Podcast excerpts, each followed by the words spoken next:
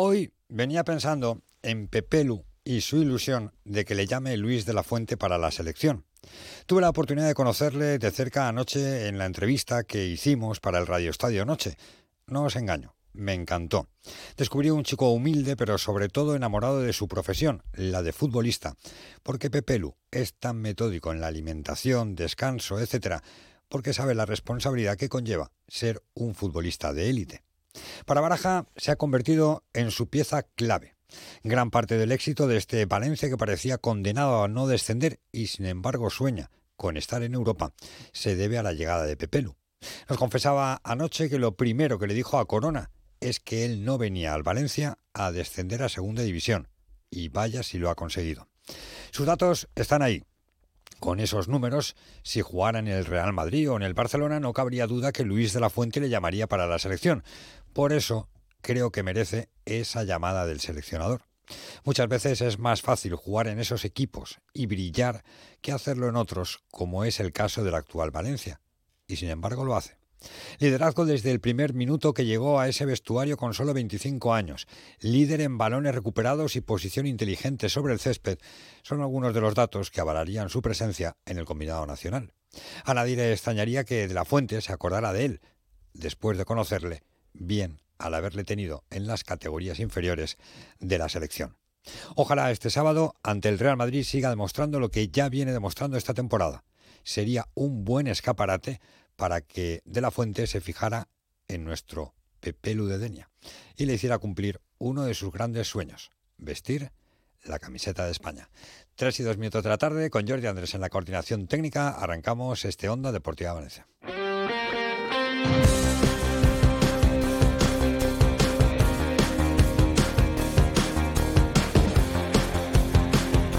Onda Deportiva, Eduardo Esteve. ¿Qué tal, señores? Saludos, buenas tardes, sean bienvenidos a esta sintonía. Ya saben que a través de Onda Cero Valencia 90.9, a través de nuestro Twitter, arroba de Valencia y también a través de nuestra página web www.ondacero.es barra Valencia, les acompañamos para contarles toda la última hora del deporte valenciano. Asunto del nuevo Mestalla.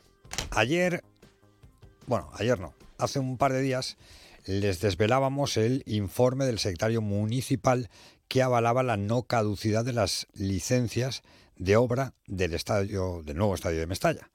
Este informe lo ha redactado y lo ha hecho el secretario municipal porque el vicepresidente del Valencia, Miguel Zorío, ha solicitado en reiteradas ocasiones la caducidad de esas licencias. En concreto lo hizo con fecha 30 de diciembre del 21, lo hizo con fecha del 28 de febrero de 2022 y 9 de septiembre de 2022, sin que sin que se le contestara a ninguno de esos requerimientos, teniendo el ayuntamiento como plazo tres meses para hacerlo. Bueno, pues lo saltaron a la torera y no le contestaron. ¿Qué hizo el ex vicepresidente del Valencia, Miguel Zorío? Volvió a insistir. 28 de noviembre del pasado año vuelve a solicitar la identificación de los cargos públicos y funcionarios responsables de esa falta de contestación a la caducidad de las licencias. ¿Qué hace el ayuntamiento? Agota el plazo de los tres meses y le contesta con un informe del secretario municipal, un informe basado en la jurisprudencia, que dice que el Valencia no ha abandonado la intención de acabar el nuevo Mestalla. ¿Qué pasa? Que aquí se juntan churras con meninas. El Valencia utiliza ese escrito para presentarlo al TSJ eh, de cara a esa demanda que tiene interpuesta por la caducidad del ATE. Pero una cosa no tiene nada que ver con la otra. En el caso del ATE se declara caducada porque el Valencia incumplió las distintas fases, las distintas fases que había un periodo de tiempo para cumplir. Y como incumplió, se caducó la ATE. En concreto, incumplió la fase 1, que finalizaba en mayo del 18 que lo que tenía que haber hecho es la demolición del edificio de dependencias municipales del antiguo Mestalla, la urbanización del antiguo Mestalla y la construcción del hotel en el antiguo Mestalla. Esta fase se incumplió y se incumplió también la fase 2. La fase 2 era la urbanización de la zona de Cortes Valencianas, la finalización del nuevo estadio, la ejecución de la edificación terciaria de Cortes Valencianas y la financiación del polideportivo municipal. Es decir, eh, esto no va de si presentan o no proyectos al ayuntamiento, no Esto va de que en un convenio hay una serie de obligaciones que el Valencia ha incumplido. De ahí que se declare caducada la ATE. Para caducar una licencia de obras tienen que concurrir otros motivos totalmente distintos. Para que se caduque, según la jurisprudencia que existe, una licencia de obras, tiene que eh, haber la eh, inequívoca voluntad del titular de la licencia de abandonar la obra y su proyecto de construir. Y claro, eh, como el Valencia ha presentado diversos proyectos modificados de la licencia de obras, el informe del secretario municipal dice que ellos no pueden dar por caducada la licencia de obras. Son dos cosas totalmente distintas. El que lo quiera mezclar, que lo mezcle. Pero no si el Valencia lo quiere mezclar, que lo mezcle. Cualquier abogado, y en este caso cualquier juez del TSJ o del tribunal que sea, lo entiende perfectamente. No tiene nada que ver la figura jurídica de, eh, lo que es la licencia de obras de lo que es un convenio o una ATE entre Valencia y ayuntamiento o Generalitat Valenciana que está caducada a día de hoy. No tiene absolutamente nada que ver. Pero repito, en cualquier caso, este informe se hace porque lo solicitó Miguel Zorío, es vicepresidente del Valencia, y el ayuntamiento tenía la obligación de contestar. El ayuntamiento no se puede saltar la ley, tiene que contestar. Y lo que hizo fue contestar. Que no nos guste la respuesta, bueno, es la respuesta legal, es eh, un tema jurídico. O sea, esto es lo que hay. Te gustará más o menos la aplicación de la ley, pero esta es la ley. Hoy ha hablado la, la líder del Partido Socialista del País Valenciano en el Ayuntamiento de Valencia, Sandra Gómez. Desde el Partido Socialista queremos denunciar la canallada de haber puesto a disposición todo el aparato jurídico, tanto de la Generalitat como del Ayuntamiento de Valencia, a favorecer la estrategia judicial de Peter Lim, ya que ha quedado manifiesto esta semana que existe una coordinación absoluta porque el secretario, el nuevo secretario, por cierto, que ha traído la señora Catalá al Ayuntamiento de Valencia, ha puesto blanco sobre negro, ha puesto en un informe que el señor Peter Lim siempre tuvo la voluntad inequívoca de acabar las obras del nuevo Mestalla. ¿Me puede explicar cuál es esa voluntad inequívoca cuando llevan más de 15 años paradas, cuando desde los ocho años que es el máximo accionista no ha movido ni un solo euro, ni un solo papel para acabar las, eh, para acabar las obras del nuevo estadio? ¿Cómo puede tener el sonrojo, la valentía y el arrojo de poner blanco sobre negro el señor Peter Lim siempre ha tenido esa voluntad de acabar el nuevo estadio? Eso, obviamente, el Valencia Club de Fútbol, eh, mérito, lo ha aprovechado y lo ha puesto de manifiesto en el procedimiento de caducidad de la ATE, diciendo que el nuevo Ayuntamiento de Valencia, que el Ayuntamiento de la señora Catalá, le da la razón y que, por lo tanto, tiene que recuperar la ATE. Le ha contestado el concejal de urbanismo, Juan Giner. Hemos escuchado unas declaraciones de la señora Gómez del Partido Socialista del Ayuntamiento de Valencia que no acabamos de entender y que, entendemos preocupantes. No sabemos qué clase de guion para formar no sé qué clase de película ha formado la señora Gómez. Habla la señora Gómez de reuniones secretas. Le pido de manera pública que diga cuáles, cuándo y con quién. Habla la señora Gómez de amenazas. Le pregunto a la señora Gómez que diga a quién van dirigidas esas amenazas, quién ha formulado esas amenazas y cuál es el contenido de esas amenazas. Falta, a nuestro juicio, el respeto de la señora Gómez a los funcionarios del Ayuntamiento de Valencia, desde el auxiliar administrativo hasta el más alto cuerpo de funcionarios de administración local con habilitación de carácter nacional. Los informes, los expedientes administrativos los instruye todo un servicio y no solo un único funcionario. Eh, además, la señora Gómez habla en ese enredo del guion de la película que se está montando de la moción que se debatió en la Comisión de Urbanismo. Moción que le recuerdo que fue aprobada por tres de los cuatro grupos municipales que forman el Ayuntamiento de Valencia y que ella se abstuvo y que aún nadie entendemos eh, por qué se ha abstenido. De manera que le pedimos a la señora Gómez que se pronuncie de manera inmediata sobre todos estos aspectos. Esta ha sido la respuesta contundente del concejal de urbanismo. Yo eh, tengo dudas si lo de Sandra Gómez es ignorancia o es mentira. No sé si es ignorancia o miente a sabiendas de que miente. Porque, y se lo ha dicho el concejal de urbanismo Juan Quiner, si tú acusas de reuniones secretas entre el Valencia y el ayuntamiento, tendrás que decir qué reuniones, qué personas, en qué momento, en qué lugar se han producido esas reuniones. O está engañada y entonces es ignorancia y es eh, un poco atrevido decir que ha habido reuniones cuando no lo sabe a ciencia cierta o miente deliberadamente porque le interesa, porque no ha habido ni una sola reunión. Y si preguntara a Sandra Gómez al Valencia, en el Valencia le sentó a cuerno quemado la moción de urbanismo que su grupo, el de Sandra Gómez, no secundó. No secundó Compromís, Partido Popular y Vox. El Valencia estaba cabreadísimo porque yo sí he preguntado, en mi trabajo como periodista, preguntar una parte y a la otra. Y en el Valencia no entendían eso de la auditoría externa. Estaban flipando en colores. O sea, estaban mosqueadísimos con el Ayuntamiento de Valencia. Para que venga Sandra Gómez a inventarse que ha habido reuniones entre el... A mí sí que me consta cuál es la relación entre ambos, entre Ayuntamiento y Valencia. Ninguna. Cero. Nula. No hay ningún tipo de reunión. Me consta. Me consta porque además mm, el Valencia anda muy mosqueado con esa moción de urbanismo de solicitar una auditoría externa. Esto es como si yo dijera de manera eh, deliberada, de manera interesada, que Sandra Gómez no votó o el Partido Socialista no votó o no consensuó la o no secundó la moción porque está al servicio de Peter Lim y entonces no quiere que haga una auditoría externa de lo que cuesta las obras del nuevo Mestalla. Sería mentir de manera deliberada si yo dijera eso. Que no lo digo, evidentemente. Pero lo otro también es mentir. Bueno, a todo esto, el Levante y el Valencia tienen campeonas de la UEFA Nations League. Son Fiamma Benítez por el Valencia, Alba Redondo y María Méndez, lo que demuestra que sigue el fútbol femenino con una salud espectacular. Victoria frente a Francia. Eh, además tenemos el sábado el partido entre el Valencia y el Real Madrid a las 9 de la noche, muy rápidamente porque tenemos que escuchar a Pepelu. Última hora, Víctor.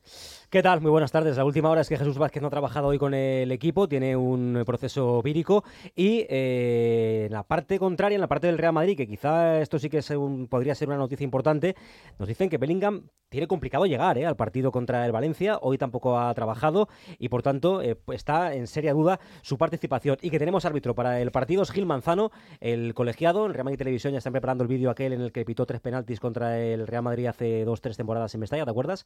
Que pitó tres penaltis bueno, creo que no los pitó, los pitó el bar. A Marcos Soler, sí. Y que Marcos Soler los tres, goles, los tres goles. Ese es el colegiado del partido del fin de semana. Y tenemos baloncesto. A las ocho y media juega Valencia Vázquez frente a la Virtus de Bolonia. Nuevo partido de Euroliga. A vuelta de pausa, escuchamos a Pepelu anoche en la sintonía del Radio Estadio Noche.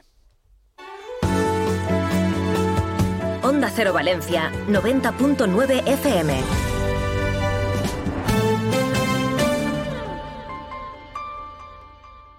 Si necesitas un reformista de confianza para reformar tu casa, puedes preguntarle a la inteligencia artificial. Lo siento, no puedo ayudarte. O venir a Orts y te ponemos en contacto con los mejores profesionales de Valencia. En Orts tenemos todo lo que necesitas para la reforma de tu hogar. Baños, cocinas, cerámica, parquet. Orts, la solución más inteligente. Avenida Constitución 30 de Valencia y saneamientosorts.com. Este sábado desde las ocho y media de la tarde, Radio Estadio Valenciano en Onda Cero, el Valencia recibe al Real Madrid en un día para rendir homenaje a los afectados en Campanar. Vive el Valencia Real Madrid en la sintonía de Onda Cero Valencia 90.9 a través de nuestra página web, nuestra aplicación y nuestras redes sociales. Un encuentro que vivirás gracias a Onda Center Auto, Cetradec, Lube Motel y Saneamiento Sorts. Este sábado desde las ocho y media de la tarde, Valencia Real Madrid en el Radio Estadio Valenciano. ¿Estás pensando en tu despedida de soltero? ¿O acaso en tu fiesta de graduación, tu cumple o tu fiesta de jubilación? ¿Qué estás pensando en celebrar? En Salas Canal te escuchamos. Dinos qué estás pensando y hacemos tu idea realidad. Salas Canal. Eventos a medida, espectáculos, celebraciones de todo tipo y todo lo que imagines. Cuéntanoslo, porque queremos escucharte y hacer tu evento inolvidable.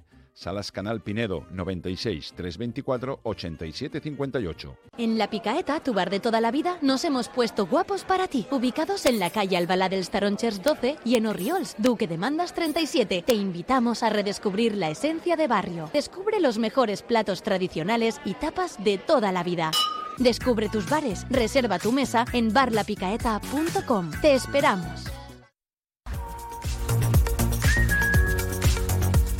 Onda Deportiva, Eduardo Esteve. Seguimos en Radio Estadio Noche. A ver, si decimos José Luis García Vaya, ¿tú crees que todo el mundo sabrá de quién hablamos? Así igual no, pero. Es que este no es muy de repetirle el nombre completo. Se va siempre, siempre a la abreviatura que es más que es para que le conocemos todos, ¿no? Claro. Pepelu, Pepelu que además mira, mira que se lo están pasando bien en el, en el Valencia con él este año, ¿eh? Te has ido a verle, Edu Esteve, hola. Hola Edu, ¿qué te llamo? ¿Eduardo también? No. Si, voy a la bueno, tú me, llámame como quieras, este, como tú quieras. Estoy rodeada de Edus aquí en Por eso decimos Pidal, Esteve, Pidal, Esteve, para no confundirnos. García también. nunca hubo tantos Eduardos en ninguna empresa como en esta. Sí, pero pero a José Luis lo conocemos como Pepelu. Es, el, es el futbolista total. ¿eh? Yo creo que el, Valencia se gastó 5 millones en su cláusula, mm. vino del Levante, lo está jugando absolutamente todo, es pieza indiscutible en el centro del campo del conjunto valencianista y, es que no tiene ni descanso, porque si hay un, algún futbolista que es intocable para Rubén Baraja, es Pepelu. Pues menos mal que fueron 5 millones el verano pasado, porque si preguntan el siguiente, ni, por 55. Pepelu, buenas noches. Hola, buenas noches, ¿qué tal? ¿Cómo estás? Pues bien, la verdad que bien. A ver, aquí si me apretáis un poquito o, me lo dejáis tranquilo. No, ¿Eso te ha dicho Esteve? ¿Qué te vamos a hacer? no. Nada, nada. me ha dado buenas referencias, así que vengo tranquilo hoy. Aquí venimos a hablar de fútbol. Si es que disfrutamos de ti en el medio campo. A ver, para empezar, ¿tú esperabas que la temporada fuera también para ti y para el Valencia en el mes de julio, por ejemplo? Bueno, la verdad que cuando vine aquí era la idea. Sí que es cierto que, yo creo que desde el objetivo que se puso desde el club a principio de temporada fue otro tipo de objetivo, pero yo, creo que la ambición del equipo desde el primer día pues, pues nos ha hecho poder estar en una, en una situación en la clasificación bastante buena. ¿Y, ¿Y, en lo personal, tú? Bueno, pues si te digo la verdad, inmejorable, ¿no? También al final era, era lo que buscaba, tener muchos minutos, ser importante en un equipo de primera división. Y pues bueno, yo creo que se está cumpliendo todo a, a las mil maravillas. Sí, pero no se trata solo de continuidad, que la estás teniendo, o sea, la tenías en el Levante, la tuviste en Portugal en aquella etapa de la pandemia, ahora hablamos de todo. Pero en el Valencia solo, no es solo continuidad, sino que es liderazgo. Eh, conozco a varias de las personas que trabajan ahí contigo en el día a día y me dicen, es que Pepe Lu tiene 25 años, es nuevo y además es uno de los líderes, y eso es lo difícil, ¿o no? Sí, la verdad que cuando llegas a un sitio nuevo, pues nunca sabes, ¿no? Cómo, cómo te van a coger, cómo vas a llegar. Y desde el primer día lo noté y así me lo hicieron saber, que querían que fuera yo mismo, que, que diera un paso al frente, porque sí que es cierto que el equipo es muy joven. Y en ese ámbito me siento muy cómodo. Yo creo que, gracias también al cuerpo técnico, a, a todo el staff, pues, pues me han dado confianza y eso siempre ayuda. Pero bueno, es un, es un sitio, es un hábitat que me siento cómodo y así lo estoy demostrando y intentando ayudar al equipo lo máximo posible. Eh, hace poco, eh, en un partido, recuperaste 12 balones en el centro del campo, lo que se convirtió en récord de la liga, y había allí un ojeador de, de la selección española. Aquí yo creo que Luis de la Fuente suele oír Radio Estadio Noche. Tenemos lista de la selección, la última ya antes de antes de la definitiva, así que oye, es tu momento, ¿eh? es tu momento para decirle a Luis de la Fuente qué tal tienes el verano. Bueno, pues la verdad que, ojalá que sí, que lo escuche bastante y sí que es un dato muy bueno, sobre todo en, la liga y, ojalá, siempre lo he dicho, que, que el nivel de centrocampistas en España es muy bueno, pero es algo que, llevo soñando mucho tiempo y, ojalá algún día pueda llegar esa llamada. Pero ahora es cuando lo ves más cerca. Bueno, al final yo sé que el hacer las cosas bien en tu club, eh, estar en una buena situación en la clasificación y, jugándolo todo, pues ayuda y sí que es cierto que, que en este momento me encuentro muy bien y como te digo, ojalá llegue pronto. Tiene, tiene 25 años, tú has sido internacional, ¿no? En, inferiores. Sí, he ido bueno, a, todas a mm. todas las categorías inferiores, conozco a, Luis de la Fuente, coincido mucho con él y bueno, ojalá eso también ayude, ayude, tu, teléfono lo tiene, ¿no? mi teléfono, lo tiene. Ojalá eso, a ver si algún día... Sí. A ver si suena, ¿eh? A ver si, imagínate que, ¿qué harías? Si, si sonara, ¿qué harías? Bueno. Hola, Luis.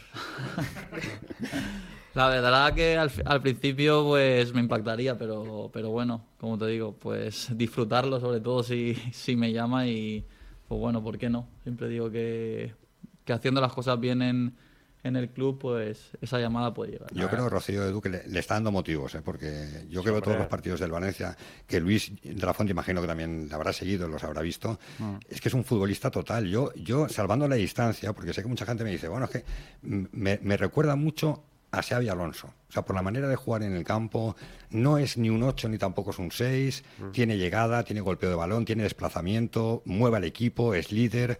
Me recuerda mucho a ese perfil. No, sé si tú te ves así con ese perfil. No es mala comparación, ¿eh, Pepe Lu, la de Xavi Alonso?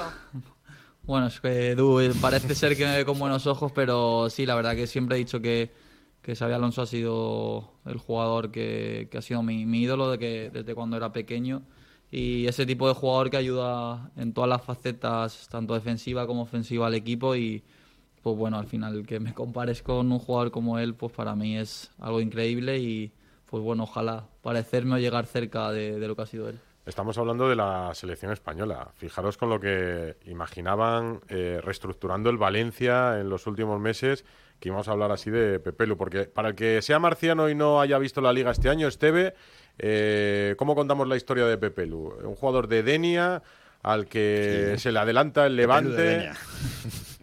¿Qué, ¿Qué dices?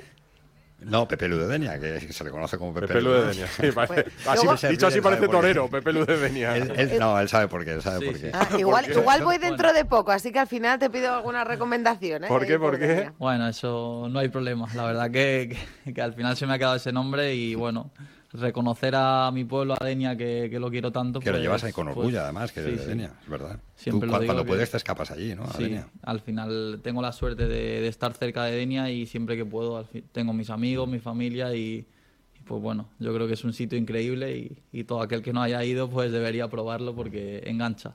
Yo fíjate, eh, eh, Edu, por lo que decías de su llegada al Valencia, eh, mm. yo que he sido muy crítico con Corona y lo, seguiré siendo y, tiene motivos para que le critiquemos, mm. Pepe Lu es un acierto de Corona. O sea, para mm. mí el, hecho de que el Valencia pagara los 5 millones de euros al Levante para firmar a Pepe Lu es un acierto de Corona.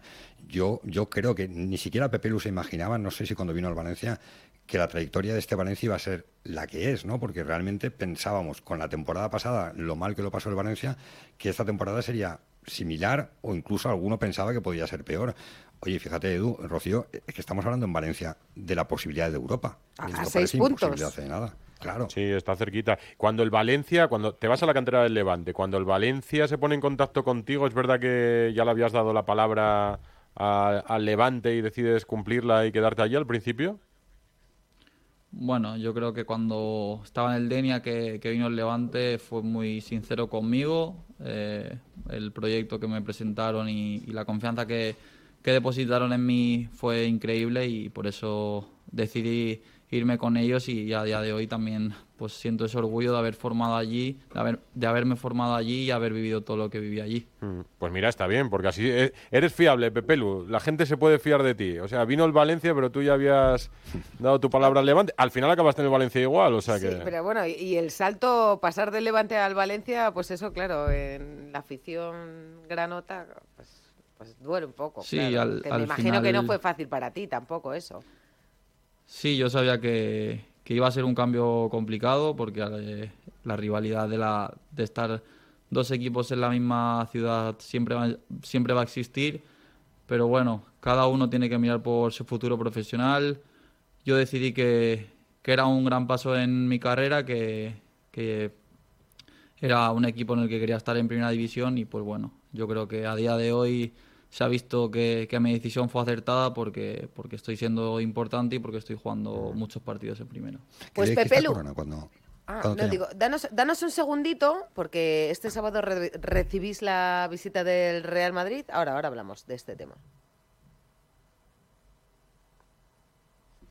Edu Esteve, que seguimos aquí con Pepe Lu, jugador del Valencia ante un fin de semana especial, pero querías decir algo.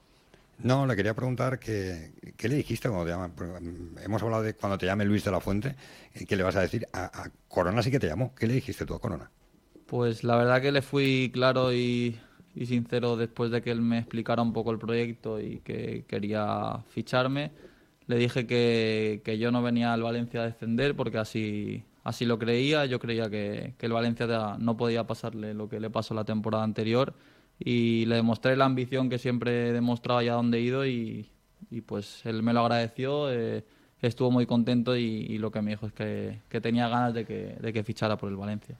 Pues mira, ahí estás con Hugo Guillamón y con Baraja de entrenador. Eh, os puede ir dando clases más o menos eh, eh, el pipo de lo que es jugar en el medio campo del Valencia y de la selección. Sí, la verdad que sí, que tenemos suerte de que nuestro mister ha sido un gran centrocampista. Eso siempre ayuda porque a los que más consejos da y a los que más nos aprieta es a nosotros. Así que por ahí yo creo que, que tendremos clases avanzadas de ser un buen medio centro. A ti, bueno, está hoy en Radio Estadio Noche Cayetano Ross, que sigue aquí con nosotros. Eh, a, ti la comparación con Xavi Alonso te parece acertada? ¿Con el Pipo Baraja? ¿Con quién, Cayetano? No, que, que, Xavi Alonso tiene más, o mejor, desplazamiento en largo de balón. Pepe Lu, en cuanto a inteligencia táctica, sí, sí es comparable a Xavi. Es muy, muy, muy listo. Eh, es muy seguro, es muy eficiente, es decir, eh, falla muy pocos pases y, da mucha consistencia al equipo. Mm, yo lo compararía más con, con Busquets. ¿eh? Eh, creo que es más ese, ese, perfil. Y mm, después sí quería preguntarle, porque él, el año pasado ya era un líder en el Levante con 23 años y destacó muchísimo. Yo el acierto de Corona es cierto, pero vamos, es que se veía a la legua que el Valencia necesitaba medio centro defensivo y que él había destacado muchísimo en el Levante. Este fichaje yo, creo que lo veíamos muchísimos. Pero eh, quería preguntarle que los inicios fueron muy duros, no solo por su, eh, digamos, destierro a Portugal, que pasó dos años. Quería preguntarle qué aprendió allí, pero es que antes, a los 14, sufrió la pérdida de su madre, también un golpe durísimo. Y, su padre fontanero ha ido a trabajar con él a veces y para que saber lo, dura que es la vida. O sea, quería que, explicara un poco todo este proceso, cómo fue a partir de ese, de ese golpe tan duro de la pérdida de la madre? Bueno, pues yo creo que al final en la vida nos pasan cosas que no podemos controlar. Sí que es cierto que, que ese fue un momento muy duro para mí, para mi familia. Yo creo que, que nos hizo que nos uniéramos mucho más en casa, porque al final tener esa pérdida fue algo muy trágico y, a día de hoy pues agradezco esa unión que, que cada día va más y yo creo que que es lo, más importante, ¿no? Eh, porque siempre pueden pasar ese tipo de cosas, pero lo más importante es, es seguir hacia adelante, es acordarte mucho de, esa persona y pues bueno, yo creo que a día de hoy pues se sentirá muy orgullosa de ver lo que estoy consiguiendo. ¿Tu padre es fontanero, pero fue futbolista, jugó al fútbol? Sí, también, no llego a tanto como yo, pero bueno, yo creo que eh, sobre la zona de toda la comarca en, tercera división lo conocen bastante bien y pues bueno, él siempre me recuerda buenas anécdotas que ha vivido. Pero lo conocen porque, porque era leñero o algo, ¿no? la, verdad que, siempre me lo dice, que he salido totalmente contrario a, cómo jugaba él, a su estilo de juego, pero bueno. ¿Por qué? ¿Por qué? Me dice, porque él le daba mucha leña, pegaba muchas patadas y, bueno, en casa ahí tenemos la anécdota de que gracias a que salió diferente, pues igual he llegado a primera división. es fino, es fino. No, hace casi faltas. Eso es verdad. Me imagino que no se perderá ni un partido tuyo, ¿no? Claro, es siempre además el, el que juega aquí en Valencia facilita que pueda venir todos los partidos y en casa siempre que no puede venir, que algún viaje se escapa, pues, pues ahí me siguen desde casa y yo sintiendo su apoyo. El de este sábado no se lo perderá, claro. Real Madrid, la visita del Real Madrid. Claro, este fin de más todavía, ¿no? Es difícil perderse esos partidos y, además que jugando aquí en Valencia con el ambiente, partidos pues que uno disfruta de ver, pues bueno, ojalá podamos ganar y seguro que lo disfruta mucho más. En el Valencia vivís con tranquilidad la semana, Pepe Lu. Eh, por la visita del Real Madrid y por todo lo que estamos hablando en torno a Vinicius? Si te soy sincero, dentro del vestuario sí, mm. eh, tenemos mucha tranquilidad. Yo entiendo que al final los Valencia-Real Madrid siempre son partidos muy intensos, de mucha tensión y bueno, entendemos todo el ruido que se genera, pero bueno, nosotros nos aislamos de todo eso y lo vimos con tranquilidad. ¿A ti qué te parece Vinicius? Bueno, pues si te digo la verdad, un magnífico jugador. Lo ha demostrado siempre que, que juega cada partido, los recursos que tiene y los datos que tiene en la liga. Y pues bueno, como te digo, nosotros a intentar frenarlo lo máximo posible y, y que no tenga su mejor día. Está ahí con el freno en mano porque dice, a ver cuándo me va a meter el destornillador y me la lía con Vinicius. No te la liamos, hombre. Sí. No, hombre, has visto, has visto que venías, venías aquí y no sabías ahí. Has visto. Se le- Ah, no- os he dicho que venía muy tranquilo esta noche. ¿Le salen las arrugas en el, en el, en el, en el ceño o no, Esteve? Nada. No, no, que va, que va. A ver, aquí se está hablando mucho de eso. Yo, yo creo que hay que focalizar, eh, sí, en la rivalidad, porque es verdad que los Valencia-Real Madrid son partidos de mucha rivalidad desde hace muchísimo tiempo, muchísimos años. Desde Mijatovic, Son ¿no? Porque tú antes eras del Madrid, no, Esteve, antes. también. No, no, no, no. que va, que va, ahí- ahí- ahí- no, ahí es que ahí estáis equivocados, porque yo recuerdo Eso es cuando el Valencia. eh, sí, cua- cuando el Valencia, mm, con el gol de Tendillo, evitó el descenso y el Real Madrid perdió aquella liga con Di Stéfano. Yo estaba en Mestalla, yo era un niño en, en la zona de tribuna y ya existía esa rivalidad con el Real Madrid. Había alegría porque el Valencia había ganado, la, eh, había no descendido y había alegría en el valencianismo porque el Real Madrid había perdido la liga. O sea, quiero decir, que esta rivalidad 70 existe desde siempre. Claro, la En verdad, los, años, Cayetano. en los años 70, en los Ah. años 70 yo recuerdo de niño eh, estar en un chalet de, de mi abuelo y en Chilet, que es, mira, el pueblo de Javi Guerra precisamente. y, y allí pues estábamos oyendo por el transistor el, el- los Madrid-Valencia y era un partido, vamos, era el gran partido del año. Estábamos allí todos nerviosos alrededor del transistor a ver si el Valencia podía Sí, sí. rascar algo del Bernabéu. Qué, Yo, le- qué si me veterano es esta gente, Pepe, los años 70, dices. Madre mía. sí. Sí. No, Como somos si queréis, elegantes a- hasta para llamar mayor a la gente, Pepe, ya ves. No, si queréis vamos a los Filonague, que es más reciente. No, no, el no, 2004.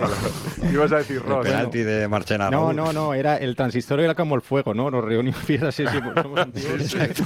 Pero, pero no, que le quería preguntar, no sé, que tengo curiosidad, ¿cómo fue esa aventura de ese verano que le tocó trabajar de fontanero? Si, si se ve en un futuro eh, reparando tuberías y, y lo de y lo de Portugal, ¿no? El Tondela y el Victoria de Guimaraes, que yo creo que eso le marcó y, y fue muy importante en su en su progresión.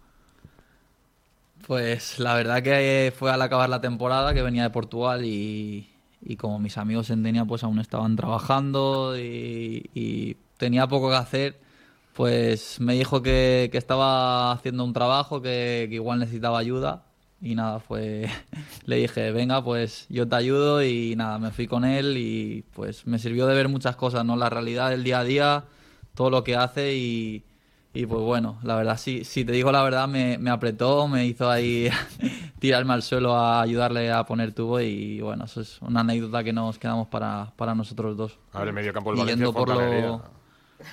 Claro, eso es... Pero más, su padre, más su padre, que, que Sí. es más, más, de, más de decoración. Eh, ¿Cómo estás viendo a- al Madrid este año? ¿Qué, qué Madrid te esperas? Bueno, pues si te digo la verdad, el Madrid que, cada jornada va a ganarle al rival, que es un equipo muy fuerte, que encaja muy pocos goles y que bueno, yo creo que todo el mundo sabe sus virtudes de, de tener un ataque pues muy potente, con muchos recursos, sabe controlar cada momento del partido. Y bueno, nosotros a ver si con lo que hemos trabajado, que seguro que sí, pues les minimizamos y- y podemos conseguir esa victoria. Imagino que lo que queréis es que el protagonismo esté en el verde, ¿no? No en, no en la grada. Sí, siempre lo queremos así y sobre todo en un partido como este, pues, pues mucho más. Yo creo que lo más importante tiene que ser el verde, tenemos que dar un buen espectáculo y, y estoy seguro que tanto ellos como nosotros así lo va a querer.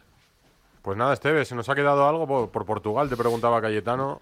Sí, sí, su época en el, en el Tondela, ¿no? Sí, la la verdad que es.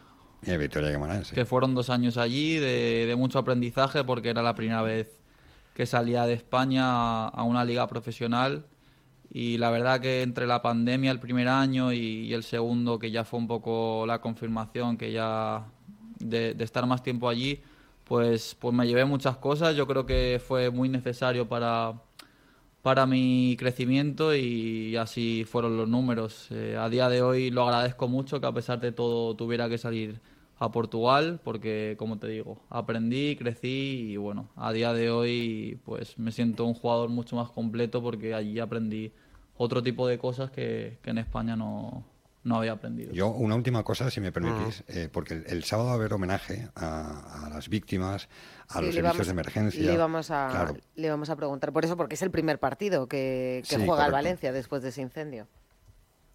Sí, yo creo que, que es algo que, que ha, surgido ahí del club y de gente de Valencia. Yo creo que es una iniciativa increíble porque después de, del trágico suceso que, que pasó el otro día en Valencia, pues yo creo que agradecerle a todas esas personas que, que trabajaron en, en ayudar todo lo posible para que, que fuera que los daños fueran menores, pues, pues es algo que, que se tiene que valorar y estoy seguro de que en un partido que va a haber tanta repercusión, pues yo creo que, que la gente lo vea va a ser muy importante. Pues no le entretenemos más, que dicen que, es, muy, es muy estricto, fíjate qué horas son, y, y él dice, eh, Pepelu, No, ya mucho, me, han- mucho. me han advertido, es muy estricto con los horarios, con la alimentación, con la recuperación. Sí, Me- sí. Metió las bicis en el vestuario y el agua fría para después de los partidos. Con 25 años se lo impone a los mayores de ¿sí? los... Sí, sí, sí, sí, sí. Sí, Creo sí, que... Sí, sí, creo que el agua fría el me régimen parece es un mérito estricto. tremendo, pero muy efectivo. No, muy que eres efectivo. disciplinado, Pepelu, sí, no, no, Sí, no sí. pasa nada La por decirlo. Nada es se me casualidad. quedado- Se, se me ha quedado la fama de que metí la bici y el agua fría en el vestuario. ¿Y no la bueno, metiste cada o vez somos más. Sí, sí, sí. Ah. Cada vez somos más en el equipo que, que llevamos esa rutina, pero bueno, me lo agradecen Hombre. y se lo toman a risa porque al día siguiente Estáis se encuentran mucho mejor. Así que No, y claro. todo lo Y que es como ven ayudar, cómo juegas tú, decía, Lu, ven cómo juegas tú y dicen, la, la- Claro, la todo- clave todo, es eso. todo se eso, algo, ¿no? todo eso les suma, todo eso les suma. Pues. Entonces, todo lo que me puedan copiar lo hacen. Esto es un buen mensaje para los chavales, ¿no? Que muchos quieren ser futbolistas, pues que sepan que para llegar a ser futbolistas hay que hacer muchas cosas. Pepelu, pues muchas gracias por este Hasta el sábado a las 9, Mestalla, Valencia, Real Madrid. Lo contaremos en Radio Estadio, que sea protagonista Pepelu. Que mira, le habremos dado suerte. Y si está en la próxima pues lista, sí, lo pues llamaremos. ojalá que sí, no Oye, estaría mal, no la estaría llamada mal. de la fuente no llegará, pero el día que haya lista, bueno, no suele llamar a los jugadores, pero el día que haya lista, que estén, que estén con las cámaras preparadas en entrenamiento para verte la cara cuando te digan que, que estás entre los 23. Bueno, ojalá sea así, la verdad. Me acordaría de vosotros. Venga. Se le, se le pone una carita cuando, cuando Eh. dicen eso, Edu, se le pone una carita. Y a ti también, Edu, a ti también, que te Sí, alegraría. señor. Yo, hombre, muchísimo. Y además que creo que lo merece, ¿eh? de verdad que creo que lo merece porque está haciendo una temporada espectacular. Un abrazo. Un abrazo a los dos, chao. Un abrazo a todos, un chao. abrazo. Adiós.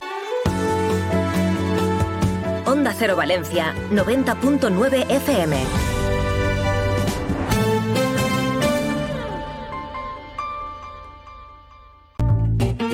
¿Estás pensando en tu despedida de soltero? ¿O acaso en tu fiesta de graduación, tu cumple o tu fiesta de jubilación? ¿Qué estás pensando en celebrar? En Salas Canal te escuchamos. Dinos qué estás pensando y hacemos tu idea realidad. Salas Canal. Eventos a medida, espectáculos, celebraciones de todo tipo y todo lo que imagines. Cuéntanoslo, porque queremos escucharte y hacer tu evento inolvidable. Salas Canal Pinedo 96 324 87 58. En la venta de tu coche, como en todo, puede ser un loser o un pluser. Un loser no valora su tiempo. Un loser se deja embaucar con ofertas de compra que no se respetan. ¿Quieres ser un pluser? Ven directo a Ocasión Plus para recibir siempre la mejor tasación pago en el acto y siempre con total transparencia. Ocasión Plus. Ya somos más de 200.000 plusers. ¿Te unes? Este sábado desde las ocho y media de la tarde, Radio Estadio Valenciano en Onda Cero, el Valencia recibe al Real Madrid en un día para rendir homenaje a los afectados en Campanar. Vive el Valencia-Real Madrid en la sintonía de Onda Cero Valencia 90.9 a través de nuestra página web, nuestra aplicación y nuestras redes sociales. Un encuentro que vivirás gracias a Onda Center Auto, Cetradec, Lube Motel y Saneamiento Sorts. Este sábado desde las ocho y media de la tarde, Valencia-Real Madrid en el Radio Estadio Valenciano. Si necesitas un reformista de confianza para reformar tu casa, puedes preguntarle a la inteligencia artificial. Lo siento, no puedo ayudarte. O venir a Orts y te ponemos en contacto con los mejores profesionales de Valencia. En Orts tenemos todo lo que necesitas para la reforma de tu hogar. Baños, cocinas, cerámica, parquet. Orts, la solución más inteligente. Avenida Constitución 30 de Valencia y saneamientosorts.com.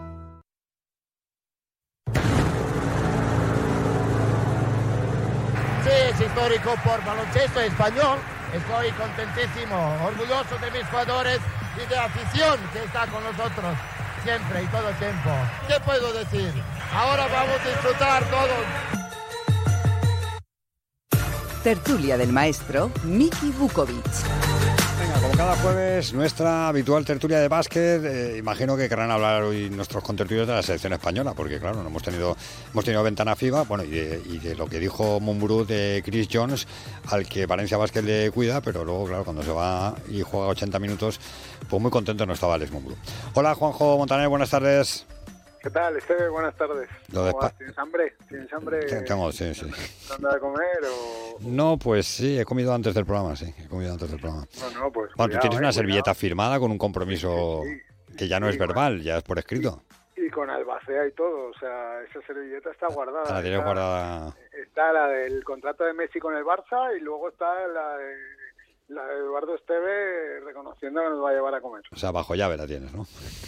Exacto, exacto. Oye, que fin de semana en el que no- nos hemos fijado más en la selección que en otra cosa, ¿no?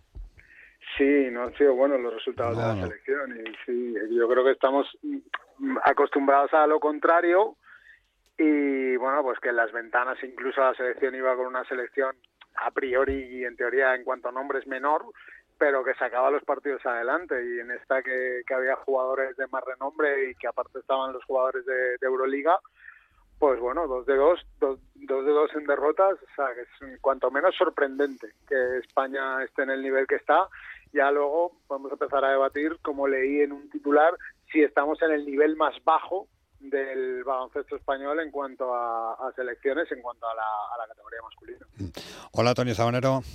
Hola, muy buenas. Que claro, cuando hemos comido caviar, mm, con la selección española de básquet, digo. Sí, bueno, además tantos y tantos años. Yo creo que hay mucha gente que no que no, se- no recuerda cuando cuando la selección no era tan competitiva, ¿no? Cuando nos ganaban gola, cuando nos, Claro, cuando nos ganaban claro, gola los Juegos Olímpicos. De hecho, hace tanto ya, ¿no? Pues 30 años o más que, que la selección lleva en los puestos más altos y siempre compitiendo. Ah, Entonces, bueno, pues pues ahora cuesta ver una selección tan limitada, es cierto. Pero bueno, hay que sacar una lectura positiva en clave de Valencia Basket, que, que por ejemplo Pradilla Mm, de un nivel de un nivel muy alto y yo creo que eh, le consolida como el jugador que todos pensábamos que es y manda también un mensaje ¿no? a la dirección de Valencia Basket con el tema de su renovación. Hola, Costa Guerrero. Hola, ¿qué tal? ¿Cómo estáis? ¿Preocupados con España o no? Pues no, la verdad que no. Yo creo que tampoco le dieron.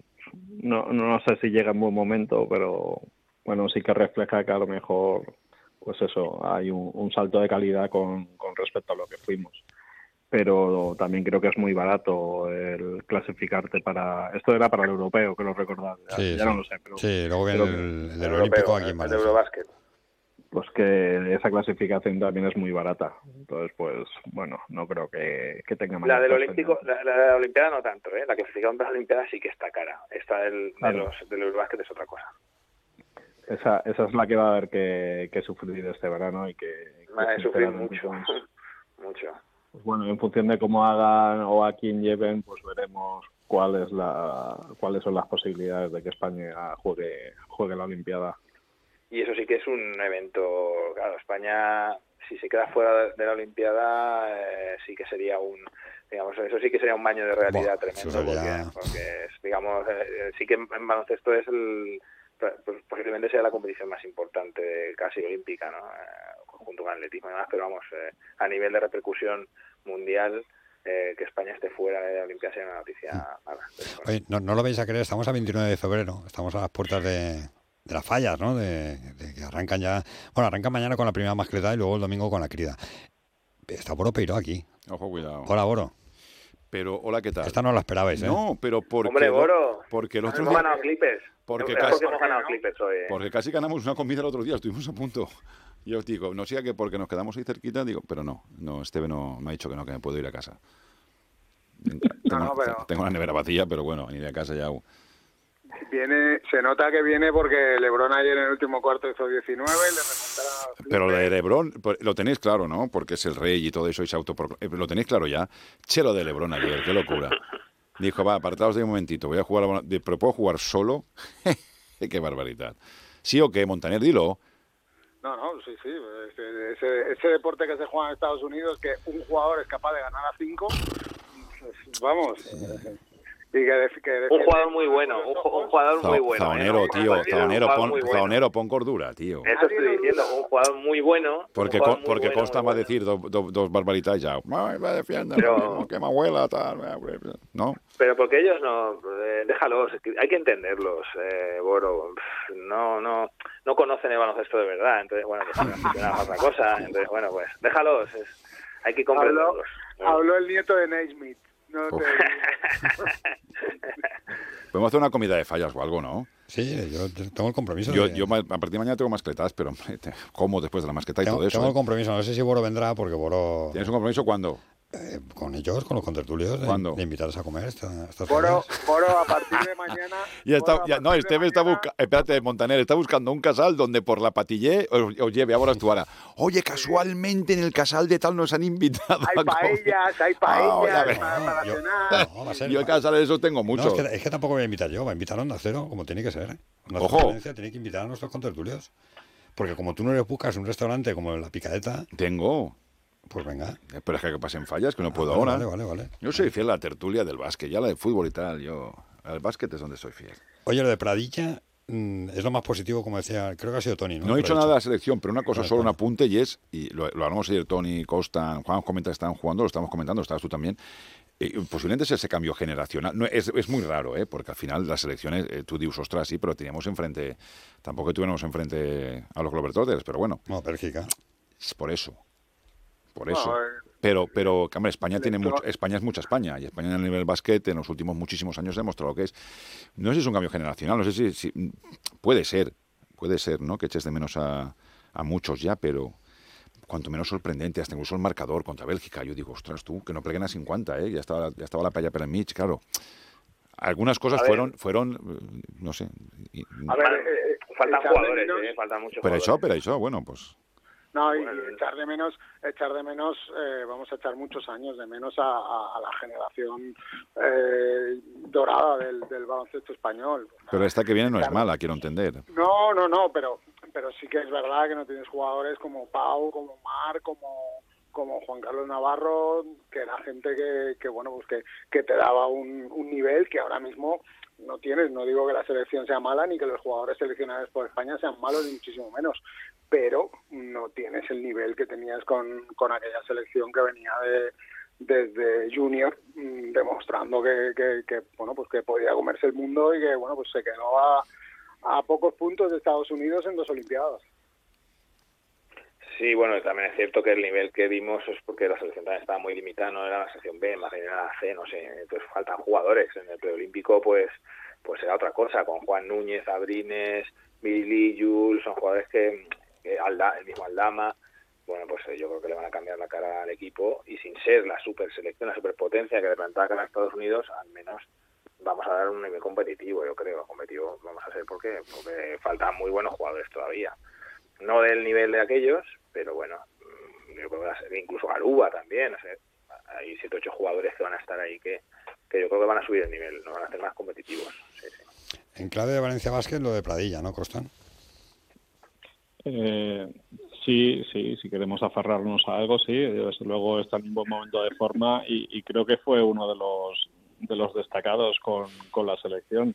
Eh, sí que es verdad que es la selección, o al menos esta selección que, que dice Tony que no llega a ser ni B ni C, y bueno, lo que te das cuenta es cuál es el- la situación del jugador español actualmente, donde tiene un rol secundario en, en los equipos ACB y que eso después también se refleja en la selección. Eh, eh, pues nos damos cuenta que con este nivel de jugadores, o a lo mejor por, por falta de motivación o por falta de nivel o por cuando llegan estas ventanas, no, pues, pues a lo mejor no ha sido el que esperábamos, pero que es muy difícil cambiar de rol y si en tu equipo no tienes eh, minutos importantes, pues después lo acaba pagando la selección.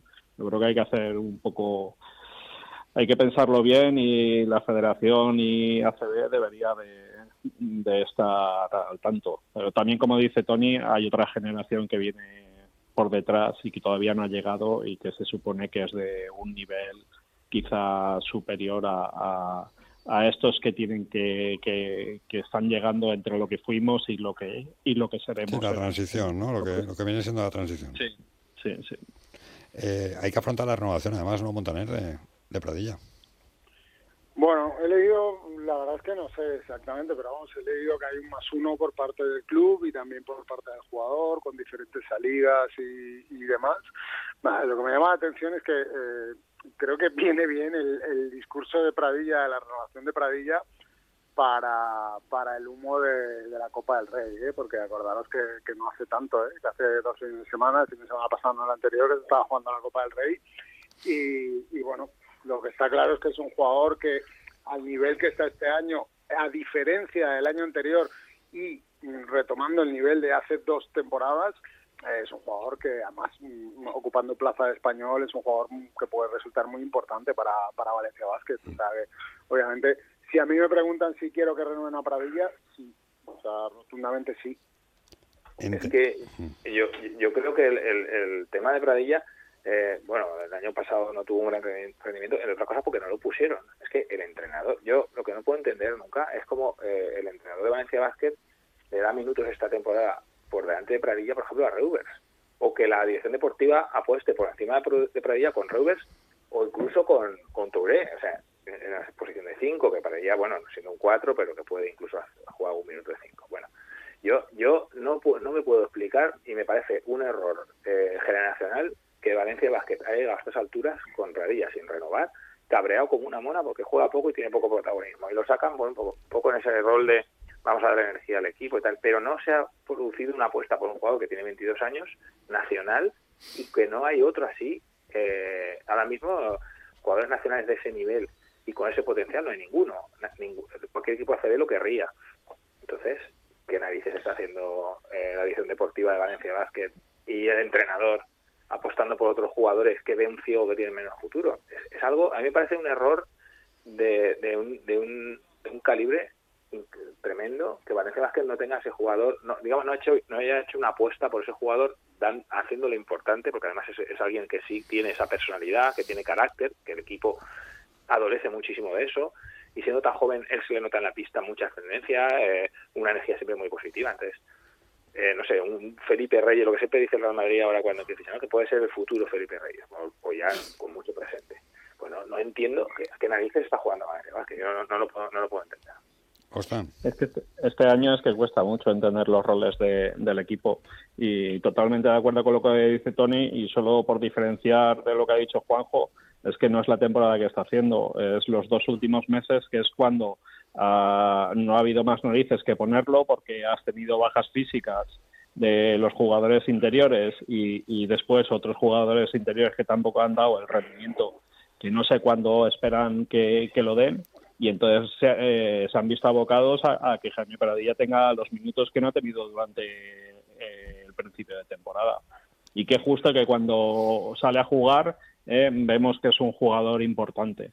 Más con la dificultad que hay este año y lado con la selección española, eh, con la necesidad que vas a tener para de, tener cupos. Porque cupos de calidad o de determinado, no, entendérmelo de calidad, de, de determinado nivel para, para, lo que queremos que sea el club, pues por desgracia eh, no hay muchos. Entonces me extraña, me extraña que, que, que, que, no apuesten por él y sobre todo que salga ahora. Yo creo que, el baloncesto como el deporte en general es ilusión y entonces todo lo que sea una renovación pues a lo mejor puede tapar otras cosas, como, como decía Juanjo. Y, y, ya aprovecho porque no, no, he, no he visto la, entrevista al CEO, pero me, lo he leído así en diagonal en lo que ha salido en las provincias un poquito, las dos primeras preguntas, porque ya después de, deje de leerlo.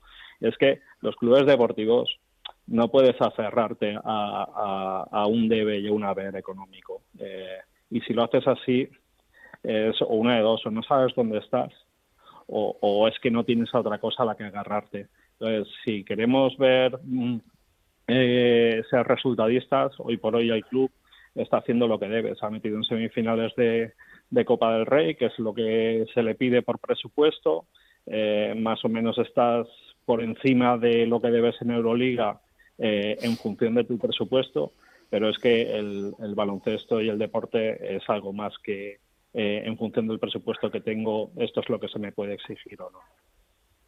Yo, a ver, yo, yo le tengo, lo reconozco porque aparte le, conozco, yo le tengo fe a Enrique, de verdad, pero, pero creo que mm, hay veces que mm, cuando no tienes eh, cosas buenas que decir es mejor no decir nada, ¿vale? Porque, porque realmente el, sacar el, el tema económico del, del club y tal, bueno, pues yo creo que el propio Enrique es consciente y en el club son conscientes de la temporada que está haciendo Valencia y, y, y Constant lo repite muchas veces de aquello de, de la pérdida de, de la desafección ¿no? de los aficionados de Valencia y es una de las de las declaraciones y de las banderas de, de Enrique eh, tienen que ser conscientes de que, de que no lo están consiguiendo o sea, de que Valencia no está consiguiendo enganchar a su gente, de que aquí ya hemos tenido una rueda de prensa donde ha salido el director deportivo a decir que es que hay jugadores que no entienden por qué les pitan. O sea, eh, quiero decir, si, si tú tienes todos esos ingredientes, al final eh, es que algo de caldo de cultivo hay. Y, y, y creo que el argumentar no es que económicamente ya pues pues chico pues económicamente también estás jugando en Euroliga porque hay otro equipo que no lo ha podido jugar porque si Canales lo hubiese podido jugar pues año no estaría jugando Euroliga pero es que además eh, eh, creo que estamos, no me acuerdo, estamos empatados, no me acuerdo si es 13-13, 14-14, no me acuerdo. Pero yo llevo insistiendo todo el año que, que la situación del club, o sea, de, en la tabla, eh, también es engañosa, que depende un poco del calendario. Creo que quedan ocho, ocho partidos, cinco fuera, tres dentro, y yo hoy por hoy veo ganando dos partidos de esos ocho. No te va a dar para, para play-in. Ojalá me equivoque, ¿eh? Pero vamos, eh, y entonces que como estamos por encima del presupuesto o, hemos quedado por encima de otros, la temporada es buena por no meterte en play-in o no sé, es que creo que eh, sería conveniente a lo mejor fijarnos en lo que pasa en la pista eh, y, buscar el por qué no se está consiguiendo eh, pues el nivel de juego que a lo mejor deberíamos de tener.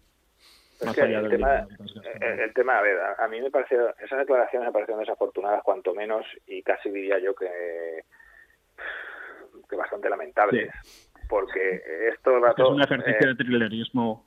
Claro, es, es, es hacerse trampas al solitario. Trilerismo, ojo, cuidado las palabras. ¿eh? Es la abuelita. Sí, pero de trilerismo.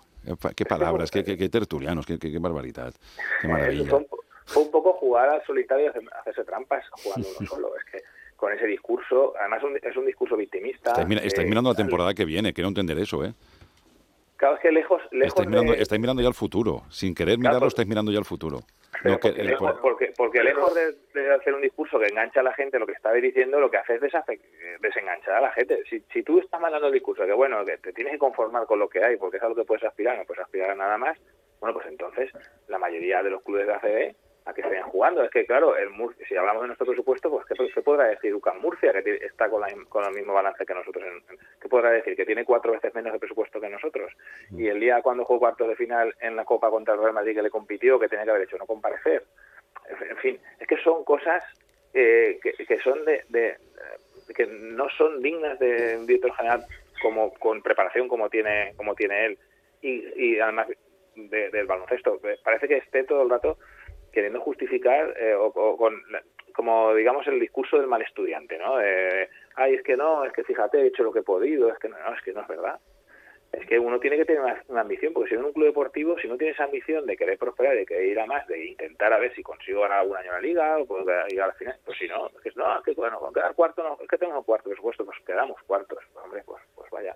Eh, con la Euroliga, es que tenemos el presupuesto 16, pues si quedamos por encima del 16, quedamos el 15 ya, buena temporada, pues hombre, por favor. Entonces, ¿qué mensaje mandas? ¿Cómo puedes enganchar a la gente? Yo creo que de esa forma lo que haces es desengancharla. No, y, sobre todo hay una sensación de que es que, eh, que no son conscientes de lo que de lo que vemos, en, o sea, quiero decir, mandan ese mensaje, porque yo estoy convencido de que conscientes son, ¿vale? De lo que estamos viendo en la pista, o sea, es que eh, contra Canarias eh, has ganado sufriendo tal, vale, bueno, es que contra el Real Madrid has hecho ridículo. Y eso más allá de que tengas mayor o menor presupuesto, tienes una plantilla para no hacer el ridículo. Y eso, mm, yo estoy convencido de que ellos lo ven y lo sienten exactamente igual que todos los aficionados de, de, de Valencia. Por eso digo que, que hay veces que, que si no tienes cosas mejores que decir, mm, no digas nada. No digas nada y ya está. Te vas a, te vas a ahorrar eh, situaciones como esta. de, no, es que económicamente ya, tío, pero es que no, no, esa no me vale. Esa no me vale. La económicamente no me vale. Porque aparte, si comparas con la temporada pasada, históricamente en Valencia era muy difícil hacer un cambio de jugador con la temporada empezada. Este año, 50 Sajovic, ¿cuántos van? ¿Tres? ¿Cuatro?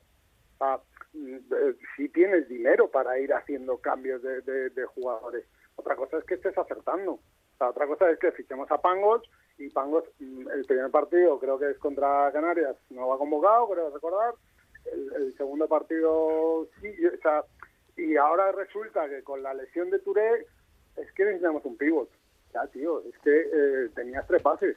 O sea, eh, todas esas cosas hacen que, que- que este discurso mm, no, no sirva para nada. Insisto, o sea, estamos jugando Euroliga porque hay un equipo que no pudo. Porque si no, pero no voy- estaríamos jugando Euroliga este año. Y el año que viene, como sea Unicaja el que coja esa plaza, ya te digo yo que Unicaja vende Málaga, pero vamos, que juegan la Euroliga, pero, pero aunque tengan que vender el Museo Picasso. Señores, estamos llegando al final, ¿eh?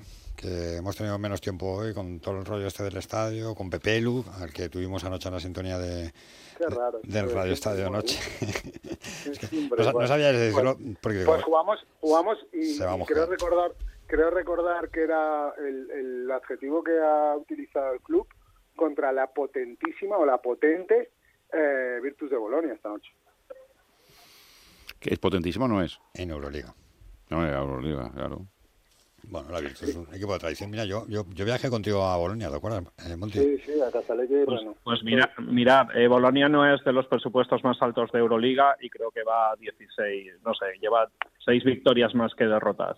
Eh, y al final, pues habrán cambiado un entrenador, o habrán cambiado jugadores, o, habrá habido algo, o hay una, no sé, eh, una afición que se desplaza. Me imagino que se desplazan porque hay una ilusión. Y- y es a lo mejor, pues mira, un ejemplo de que no todo es dinero, no todo hay que medirlo en dinero, sino en lo que ocurre en pista, que eso a lo mejor hace que, que, que- que se produzca una sinergia tanto en público como jugadores como en entidad y que vaya todo hacia adelante y de una manera mejor. Señores, en fallas hablamos, que ya, ya empieza, ¿no? Están ahí, ¿Tenéis mañana. fecha o no hay fecha? No, ¿Hay todavía fecha no, todavía no, todavía no. no. Para- estoy, para estoy ella- cerrando, lo estoy cerrando. Sí, mira. Estoy, eh, estamos trabajando en ello. No Qué, voy. qué miedo, qué miedo me da esto. Dame, no, ya verás, cómo sí, ya verás cómo lo consigo. Adiós, Montaner. Que de buen mí, que de buen mí. Antes de que diga Está algo, todo Montaner. grabado. sí. Hasta luego. Que de buen Adiós, mí. Zaonero. Adiós, hasta luego. Adiós, Costan. Venga, adiós, adiós. Bueno, te escuchamos Ah, en, en Gente de Fallas. Que así llegamos a las 4 de la tarde, se quedan con Julio Alonda, mañana más Onda Deportiva Valencia y el fin de semana partidazo Valencia, Real Madrid y Mestalla. Que pasen un- una feliz tarde, adiós, un feliz día.